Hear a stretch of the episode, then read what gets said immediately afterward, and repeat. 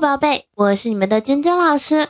那在前几期的节目当中呢，君君老师向大家介绍了先秦时期的作家。我们一共呢给大家介绍了十一位先秦时期的作家。那从今天开始呢，我们向大家介绍的是汉代的作家。啊，我们今天呢要给大家分享的第一位汉代作家是贾谊。那我们现在就开始今天的分享吧。贾谊是西汉的洛阳人，杰出的政治家、辞赋家。十八岁即有才名，二十余岁便被汉文帝招为博士。因遭权贵的贬斥，被贬为长沙王太傅，所以呢，世称贾长沙、贾太傅。这两个名字，可能有些啊喜欢这个读古文的宝贝。或者之前有接触过跟西汉有关的一些啊文学史呀，或者说是历史了解过啊。贾谊这个人才高寿短，死时年仅三十三岁。司马迁对于屈原和贾谊都给予同情，为二人写了一篇合传。后世呢，因而往往把贾谊和屈原并称为屈贾。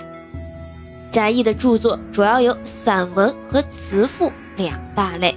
深受庄子与列子的影响，散文的主要文学成就是政论文。他的政论文呢，继承了先秦诸子散文的优秀传统，评论时政，风格朴实峻拔，议论酣畅，颇具纵横家的气派。鲁迅称之为西汉宏文。代表作品有《过秦论》，这个有入选我们高中的教材，《论机著书》《陈政事书》。等等，他的词赋呢皆为骚体，形式趋于散文化，是汉赋发展的先声，以曲调元赋、伏鸟赋最为著名啊。那我们今天提到了他的几个代表作品啊，这是贾谊非常有名的作品，我们可以去了解《过秦论》《论机注书》《陈政事书》《要屈原赋》《伏鸟赋》这几个。这几部作品我们都去了解一下。